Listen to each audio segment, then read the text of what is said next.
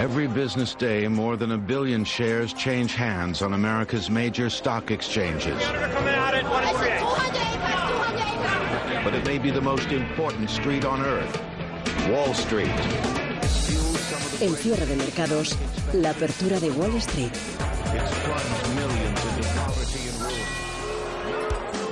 Buenas tardes. Wall Street es más dependiente que nunca de todas las noticias que salen de China y así continúa hasta que Donald Trump se levanta de la cama y empieza a mandar tweets. Sus blancos del día han sido General Motors y China y lo ha hecho a menos de 48 horas de que entran en vigor los nuevos aranceles contra el país asiático. Mientras tanto, y antes de los tweets presidenciales, Pekín ha vuelto a ofrecer diálogo a Estados Unidos y la posibilidad de llegar a un acuerdo, pero siempre que Estados Unidos dé algo a cambio. Y si lo que pretende China es que Trump se eche atrás y posponga los aranceles que entrarán en vigor el domingo 1 de septiembre, se pueden quedar esperando sentados. Todo es posible en esta guerra comercial, pero no tiene demasiada pinta de que eso pueda llegar a suceder. Por otro lado, el mercado está tan cansado del tira y afloja entre unos y otros que le basta cualquier gesto de distensión para venirse arriba. Es hoy que la presión sobre la Reserva Federal no flaquea, porque Pinco, la mayor, la mayor gestora de bonos del mundo, cree que el enfoque de la Reserva Federal norteamericana tiene que ser más agresivo para mitigar el riesgo de recesión. Vamos con la apertura en Nueva York, en la que además se han juntado una buena ración de datos macroeconómicos, como la inflación, que se ha quedado lejos de los objetivos del Banco Central, y los gastos personales, que en este caso sí han superado las expectativas. Y a las cuatro conoceremos además la confianza del consumidor de Michigan. Las acciones industriales y las tecnológicas más sensibles a la guerra comercial ocupan desde ya los primeros puestos este viernes. Paul Mielgo, muy buenas tardes.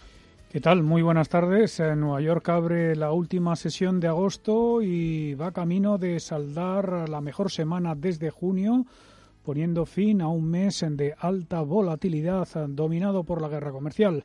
Tanto Pekín como Washington se muestran dispuestos a resolver sus disputas eh, mediante el diálogo, a falta de dos días para que entren en vigor los aranceles.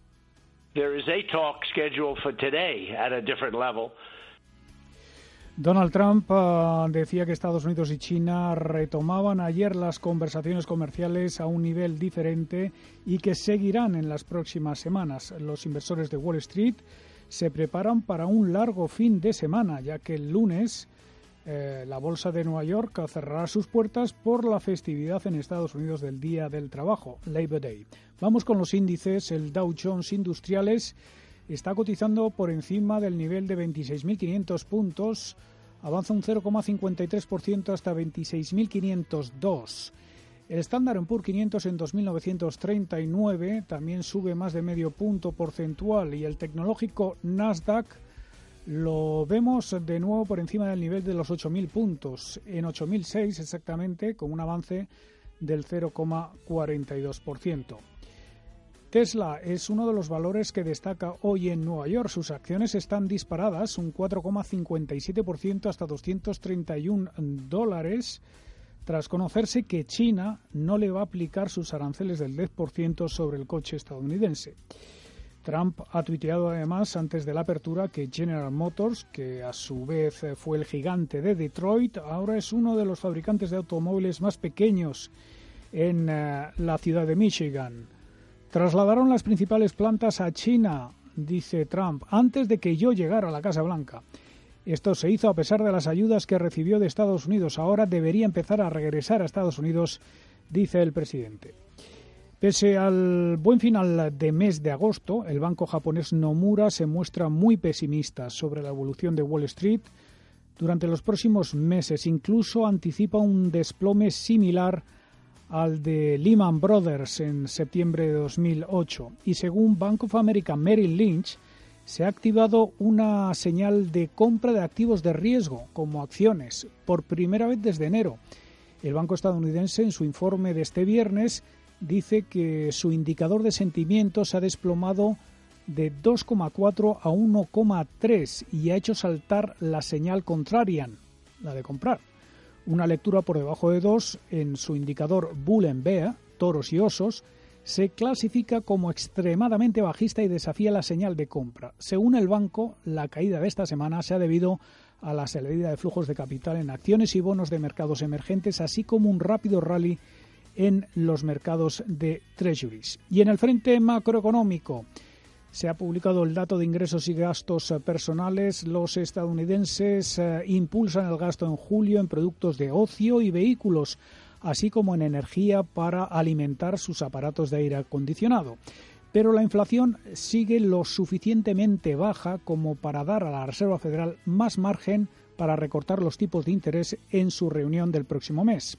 Los gastos personales aumentan un 0,6% el mes pasado y los ingresos solo repuntan un 0,1%, el menor incremento en casi un año, lo que ha obligado a los consumidores estadounidenses a tirar de sus ahorros para cubrir sus gastos.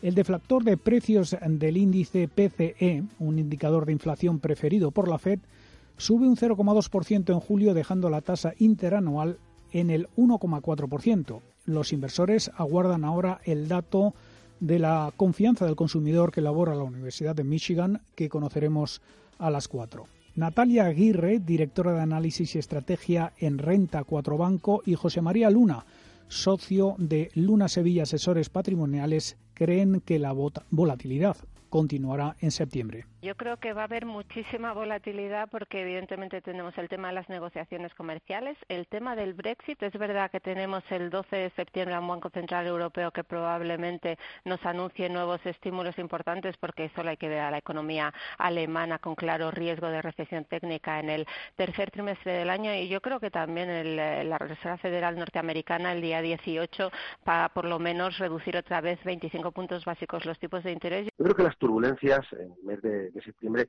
van a continuar, ¿no? Por un lado, la política, eh, vamos a tener largo y tendido para hablar de Brexit, posiblemente nuevos conatos de guerra comercial, eh, etcétera, va a seguir muy presente. Y, por supuesto, también dudas sobre lo que pueden al final hacer los bancos centrales. No va a ser que decepcionen quizás por el guion que hoy por hoy eh, bueno, pues están anticipando los propios inversores. ¿no? Creo que eso va a seguir marcando el devenir en el corto plazo para los próximos, no solo meses de septiembre, sino de aquí a final de ejercicio.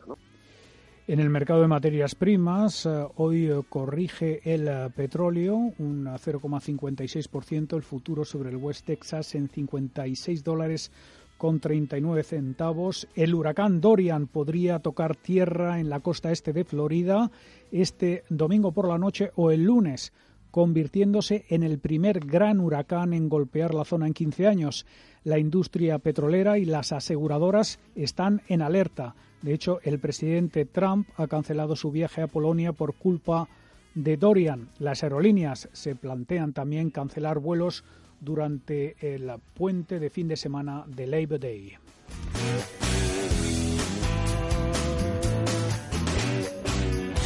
Buenos días. ¿Qué tal está? Siéntese. Efectivamente, este verano Renta 4 vuelve a lanzar su promoción de verano. Sí, pero... Claro, claro. 1% de regalo sobre sus aportaciones. Sí, pero... Por supuesto, como siempre. Sin límite de cantidad. Ya, pero... ¿Y si este verano además un balón de playa? ¿Ah? Perfecto. ¿Te imaginas un verano sin balón de playa? Una playa sin balón es como un verano sin tu 1%. Por eso este año lo podrás tener todo. Te damos el 1% de ahorro sobre tu aportación sin límite de cantidad. Y además, llévate un balón de playa. Consulta las bases de la promoción en tu oficina o en r4.com. Renta 4 Banco, tu banco especialista en inversión. Al caer la noche en la jungla, los animales salen a cazar para alimentar a sus crías.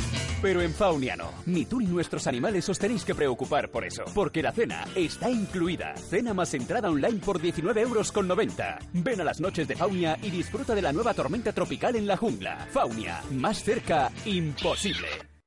Citas. Las burbujas bursátiles no surgen de la nada tienen una base sólida en la realidad, pero la realidad distorsionada por una idea falsa. George Soros. En Intereconomía, cierre de mercados, ahorro, inversión y mucho más. Con Fernando La Tienda. Los chinos hablan y mueven el mercado por la mañana, los norteamericanos lo hacen por la tarde y Europa, Europa siempre en medio. Mientras los dos países siguen jugando sus cartas sin que la mayor parte del personal se entere de la misa a la media, la sesión de este último día de la semana y mes bursátil es alcista. Tenemos una subida más que aceptable este viernes y algún que otro listillo jugándose la baza de que Trump vaya a aguantar hasta el último minuto para anunciar finalmente una retirada de los aranceles antes de que venza el plazo este domingo. Y le deseamos o les deseamos toda la suerte del mundo porque desde luego la van a necesitar. Desde luego Si acertasen y Estados Unidos diese ese paso, los mercados lo celebrarían mejor que si hubiese llegado la Navidad. Hoy se vuelve a ver dinero en los mercados. El IBEX 35 está subiendo hasta los 8.850 puntos y hay indicadores que están dando señales de compra, pero el grado de confusión y desconcierto obliga a seguir en estado de máxima alerta. Y si la confusión va en aumento, en el caso de Europa, está servida por cortesía del Banco Central Europeo, donde se libra una encarnizada batalla entre los halcones y las palomas. El primero en tirar la piedra hace unos días fue el vicepresidente, el español Luis de Guindos, cuando dijo que los bajos tipos de interés han sido positivos para la economía. Esta semana el primero en desmarcarse era el austríaco Novotny, dejando caer que el BCE iba a decepcionar a los mercados. Después apareció Christine Lagarde, que quiso poner las cosas en su sitio, advirtiendo de que sí hay margen para seguir bajando los tipos de interés.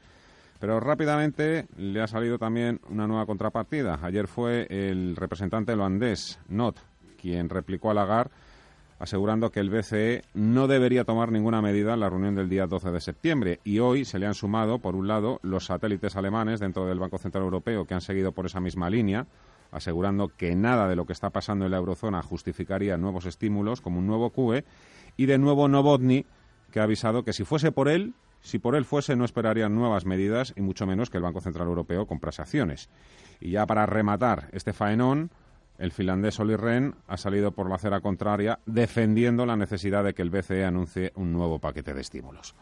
Una de dos, o la división en el BCE entre los halcones y las palomas es cada vez más profunda y el ala dura quiere mostrar su fuerza antes del aterrizaje de Lagar, que es ultra dobis, o es que ven que las expectativas del mercado son tan altas que tienen miedo a que se les acabe yendo de las manos y la decepción el, 13, el, el mismo día 12 de septiembre sea morrocotuda. Si nos fiamos, si nos fiamos de lo que hacen hoy los bancos, que están subiendo un 1% de media en el índice sectorial bancario europeo, el SX7E, hay que estar preparados desde ya para una decepción. Pero si fuese por el dato de inflación que ha salido hoy publicado en la eurozona, la verdad es que el Banco Central Europeo puede y debería actuar. Esa inflación está congelada en el 1%. En cuanto al IBEX 35, también va a poder acabar la semana mejor de lo que le ha ido en el mes tomando como partida los 8.850 puntos de hoy viernes. El balance semanal, en el que de momento firma un pleno al verde, ha sido un 2% favorable. Sin embargo, en el mensual ha bajado un 1,7. El IBEX 35 encadenará además dos meses consecutivos a la baja, julio y agosto. En el año resiste con un 3,5% de ganancia y está todavía a 800 puntos de distancia de su máximo anual, que marcó en los 9.600 puntos. Y por hacer un rápido resumen, Ferrovial, Iberdrola y Mediaset han sido lo mejorcito del mes dentro del IBEX, con subidas cercanas al 10%, mientras que Arcelor, Santander, Bankinter y Telefónica han sido las principales derrotadas de un mes de agosto de 2019 que tampoco olvidaremos fácilmente.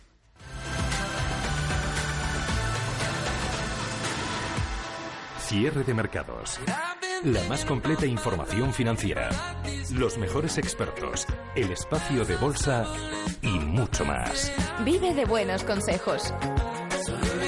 Cierre de mercados. De lunes a viernes a las 5 de la tarde. Con Fernando La Tienda. Radio Intereconomía. El paraíso financiero.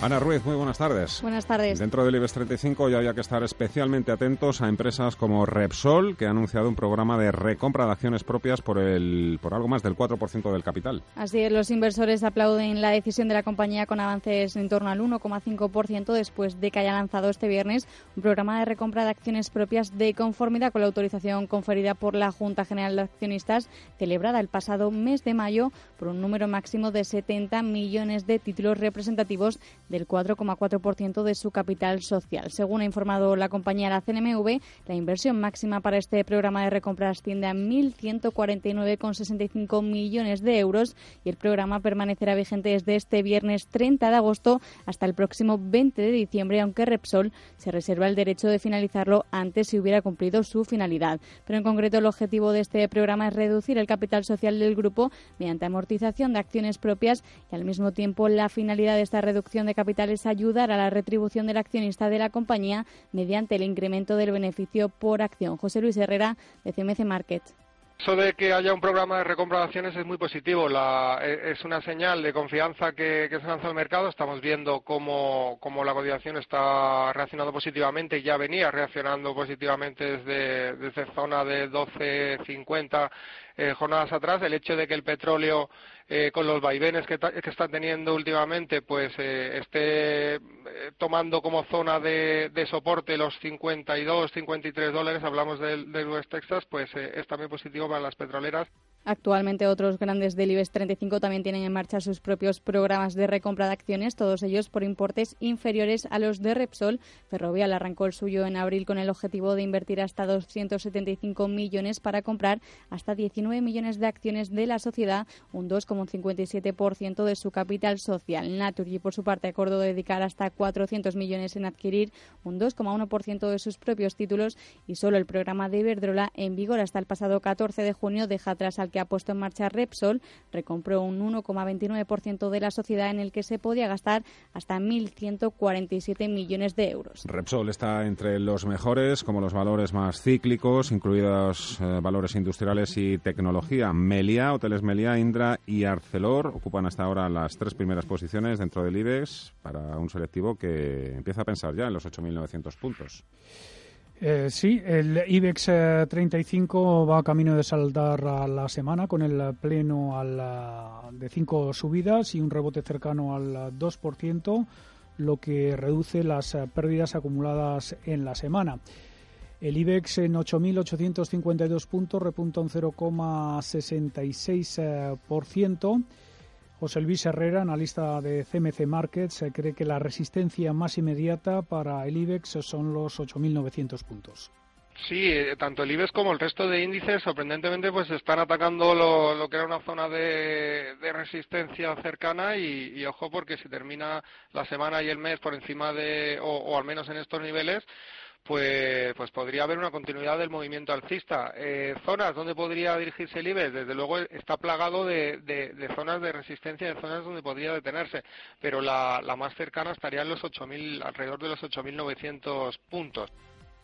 Melia Hoteles e Indra lideran los avances eh, del selectivo con subidas del 3,6 y 2,8% respectivamente. Las siderúrgicas ArcelorMittal y Acerinox siguen ampliando las fuertes subidas de ayer. Arcelor, el tercer mejor valor del IBEX, sube más de un 2% y Acerinox eh, está avanzando un 1,6%. Entre medias, eh, cuela Red Eléctrica, Nagas, Ence, Inditex y, eh, Ferro, y Repsol. De Ferrovial hablamos a continuación porque es uno de los valores que figura en el grupo de perdedores. Leopoldo del Pino, hermano del presidente Rafael del Pino ha realizado una colocación privada de 7 millones de acciones de la compañía de infraestructuras, lo que representa un 0,9% del capital por un total de 180 millones de euros. Eh, Ferrovial cae ahora mismo un 0,5% hasta 25 euros con 95 céntimos. El valor más castigado del IBEX es Mediaset, que recorta un 1,74%, seguido de Mafre y Grifols. Repasamos el resto de índices europeos. Los mayores avances los estamos viendo en Frankfurt, donde el DAX aprecia un 1,14% y eh, vuelve a enfilar el nivel de los 12.000 puntos. Está en 11.973. En París el CAC 40 suma un 0,87% hasta 5.496 puntos. La bolsa de Milán eh, sube, es la que menos sube, un 0,25% hasta 21.452 puntos para el MIB. Y en Londres el FT100 eh, se aprecia un 0,6% hasta 7.200 26 eh, puntos. En el viejo continente se cotizan varios datos macro. La, la, inflación interanual de la zona euro se ha situado en agosto en el 1%, igual que el mes anterior cuando había caído a su nivel más bajo desde 2016. Esto deja vía libre al anuncio de nuevas medidas de estímulo al Banco Central Europeo en su reunión del próximo 12 de septiembre, aunque ojo porque los halcones del BCE están rebajando las expectativas. La tasa de paro en la zona euro también se mantiene estable en julio en el 7,5%, su nivel más bajo desde julio de 2008. Y más señales preocupantes para la primera economía europea. Las ventas minoristas en Alemania registran en julio un descenso del 2,2% respecto al mes anterior cuando habían aumentado un 3%. Esto representa el peor dato desde el pasado mes de diciembre. En el mercado de bonos, el Bund alemán cae a zona de mínimo histórico, en negativo siempre en el menos 0,70%. El equivalente en Italia eh, está por debajo del 1% tras ese acuerdo de gobierno. Está en el 0,97 y el español en el 0,10%. Bontobel Asset Management. Calidad suiza con el objetivo de obtener rendimientos superiores a largo plazo.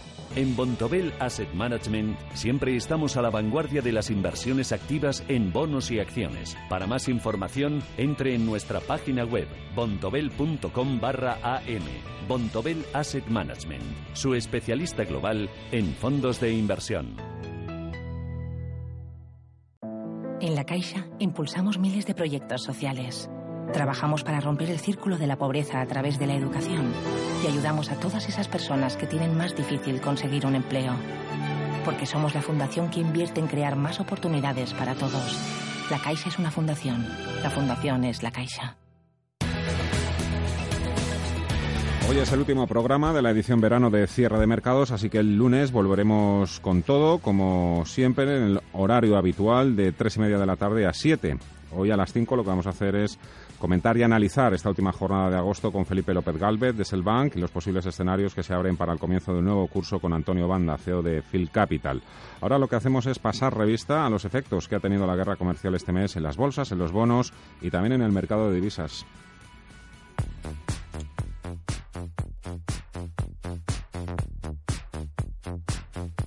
Que la guerra comercial es una de las peores pesadillas para los inversores en los últimos meses no es una novedad para nadie. El tira y afloja que tienen día sí y día también China y Estados Unidos no solo afecta a las bolsas, sino que también influye en el mercado de deuda y en el de divisas, por no hablar de que está condicionando y mucho las decisiones de los bancos centrales en cuanto a los tipos de interés. Juan Carlos Costa, de Costarov.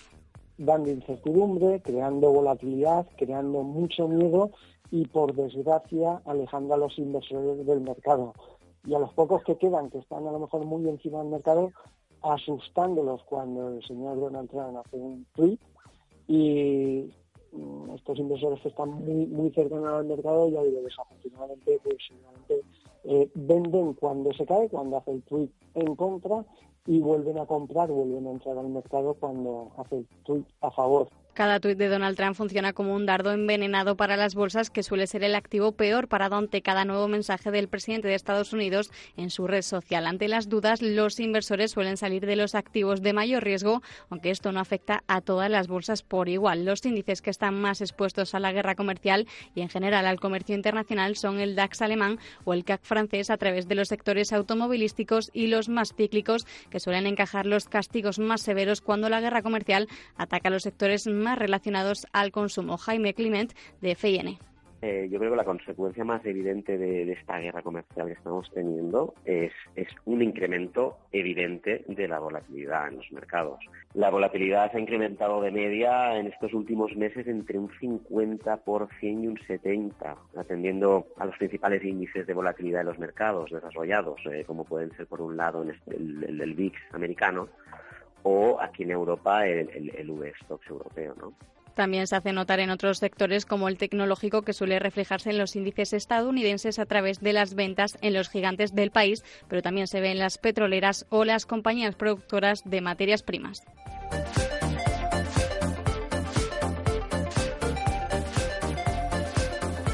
Y mientras la bolsa acumula pérdidas por este asunto, la renta fija está viviendo un buen momento por el miedo que desata la guerra comercial. Aunque toda la deuda se está beneficiando de la huida de inversores desde la renta variable, los bonos soberanos son los que acumulan las mayores ganancias. El bono español a 10 años ofrece ahora un interés del 0,13% frente al 1,4% de principios de año y como la rentabilidad de estos activos se mueve de forma inversamente proporcional a su precio, esto se traduce en ganancias de más del 3%. Lo mismo ocurre con la deuda germana. está más vulnerable, hay mucho más riesgo, teóricamente, que la renta variable, con lo cual yo creo que, habría que tener muchísimo cuidado este, estos próximos meses con la renta fija y en el mercado de divisas el dólar se aprecia a pesar de que es el origen de las tensiones y a pesar del giro hacia una mayor expansión monetaria de la Reserva Federal. El euro cae más de un 3% en lo que va de año frente a la divisa de Estados Unidos y además se aprecia un 4,5% frente al yuan. De hecho, gana terreno contra la gran mayoría de divisas a excepción de algunas monedas volátiles emergentes y las consideradas como refugio. Por eso el yen gana un 5,5% frente al dólar desde los mínimos de abril que la divisa se, se, puede convertir en un arma más de cara a luchar en una, en una guerra comercial, ¿no? en la que cada país intenta rascar lo máximo posible para su economía. Así, mm, una divisa débil puede contrarrestar el efecto de un nuevo arancel, por ejemplo. Es decir, eh, si Estados Unidos coloca un arancel a los móviles chinos, que hace más caro, eh, por ejemplo, un Huawei en Estados Unidos, pero si por otro lado, a su vez, el yuan pierde valor con respecto al dólar, ese Huawei para un americano resulta más barato porque sus dólares valen más que antes. Por último, la desaceleración económica provocada en gran parte por la incertidumbre que despierta este asunto ha llevado a los principales bancos centrales a reforzar sus políticas monetarias expansivas. Así, China ha aligerado las reservas que exige a sus bancos para estimular el crédito, mientras que la Fed ha bajado los tipos de interés por primera vez en una década. En Europa, el Banco Central Europeo prepara un paquete de estímulos con una bajada de la tasa de depósito y el reinicio de su programa de compras de deuda deuda pública y corporativa. En definitiva, una serie de cambios y consecuencias que está provocando una guerra comercial que no deja a nadie indiferente.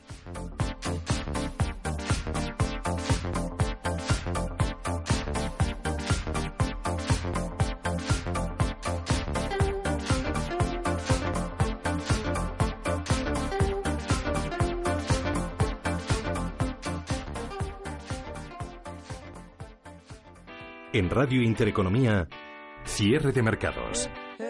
Los mejores expertos, la más completa información financiera, el espacio de bolsa y mucho más. El paraíso financiero.